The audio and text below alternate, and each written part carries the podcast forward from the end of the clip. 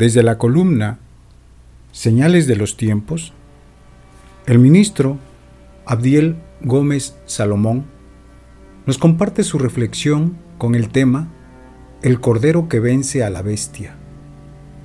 Una mirada desde los cuerpos violentados.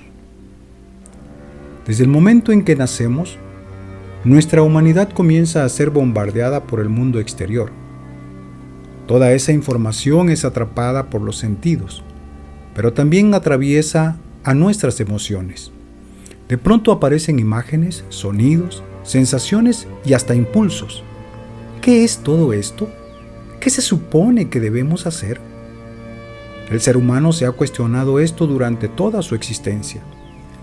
Pero podemos partir de una sencilla premisa. Somos cuerpo. Obvio, ¿no creen? El asunto es que, por simple que parezca, algo me dice que no nos queda del todo claro. ¿A qué me refiero? Bueno, una pregunta al azar. ¿Cuántos huesos tenemos? Muy fácil, ya lo sé. Perfecto. Ahora mencionen el nombre de dos de ellos.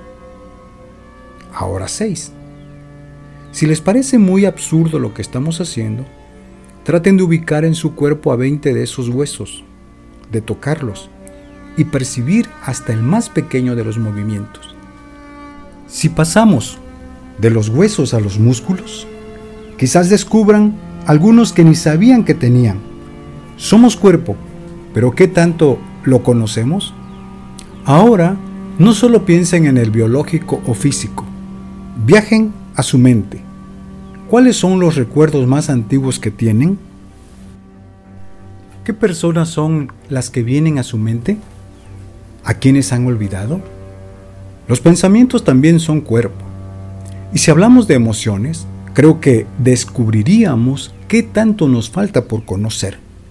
Pero no solo es importante el propio cuerpo, hay otros cuerpos.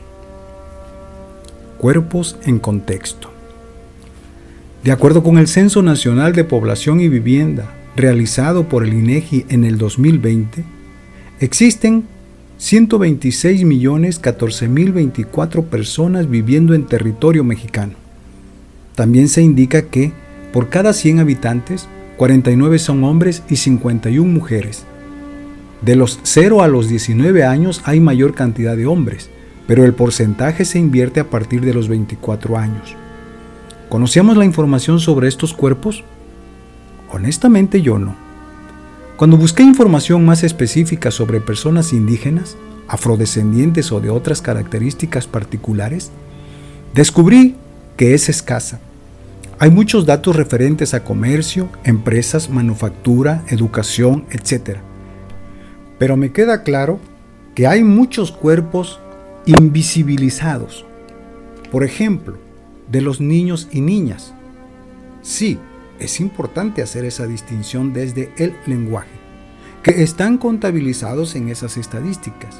¿Cuántos han experimentado una situación de bullying? ¿Cuántas han vivido abuso sexual? ¿A quiénes se les ha excluido por colorismo o racismo? ¿Han tenido contacto con drogas? Dentro de la burbuja que implica la religiosidad o la posición social, o estatus económico, dirigimos la mirada a aquello que no nos es incómodo, que no se aleje de nuestra visión estética de lo correcto, puro o de buenas costumbres. Desde la política se hacen programas de ayuda, se crean campañas publicitarias en favor de los grupos vulnerables y hasta se establecen leyes para una mejor convivencia. Sin embargo, muchas veces quedan en palabras vacías y papeles fríos.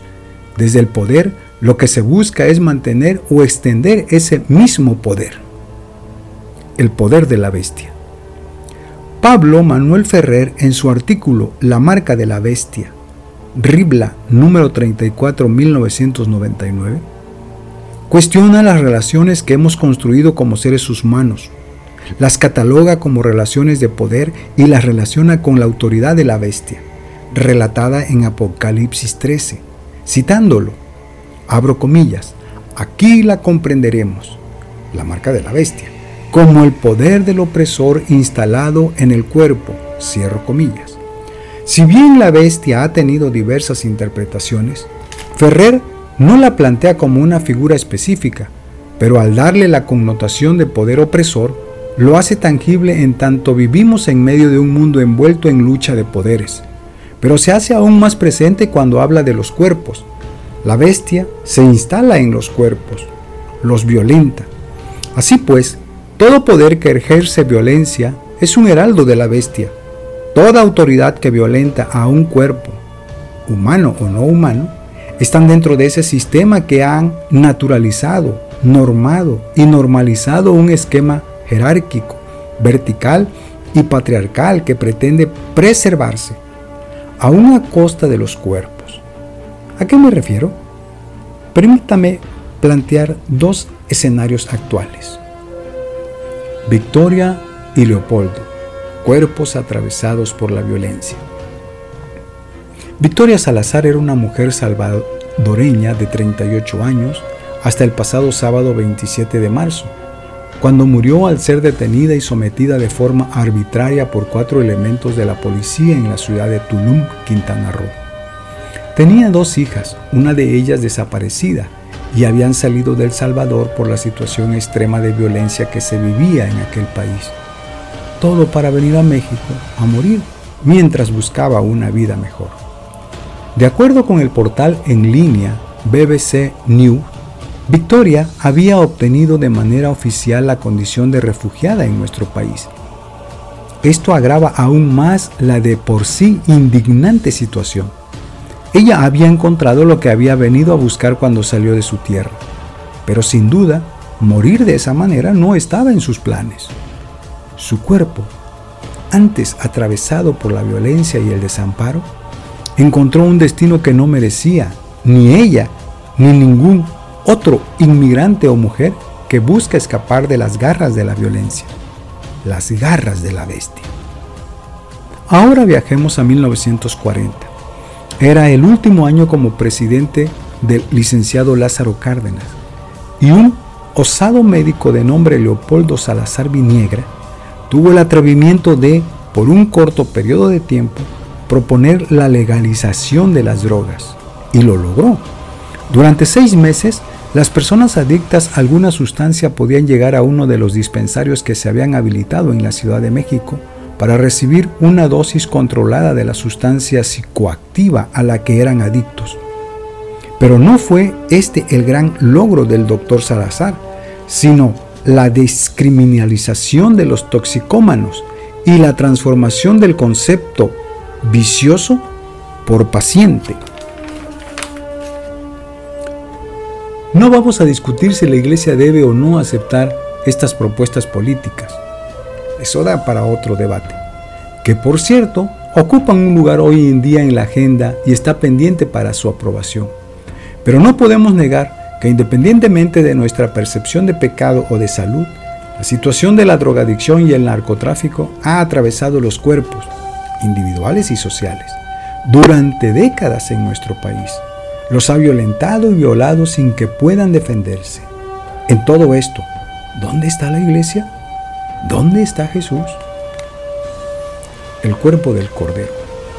Si la bestia es la encarnación de la violencia y la opresión, el Cordero representa al contrasistema, en palabras de Ferrer, de manera concreta, este Cordero débil en apariencia, contrastado con la poderosa criatura de muchas cabezas como de león y pies de oso, es la pieza que no encaja en el mundo. Y cuando hablamos de mundo, nos referimos justo a ese sistema violento, el sistema jerárquico que aniquiló a Victoria sin algún atisbo de compasión. El mismo que arrastra a los jóvenes a las adicciones para luego criminalizarlos y culparlos de problemas sistémicos del narcotráfico. El Cordero les representa a ellos y a todos los que nos oponemos a esa opresión, a todos y todas aquellas que ofrezcan sus cuerpos para ser atravesadas, ya no por la bestia, sino por algo en verdad trascendente. Apocalipsis capítulo 21 y capítulo 22 narra una ciudad nueva, un río que fluye y un árbol que da vida. Esta es la victoria del Cordero, pero esta victoria no se dará por la fuerza, tampoco con la violencia de este mundo. Esta viene de quien ya fue sacrificado para darnos vida, y esta vida pasa por nuestros cuerpos.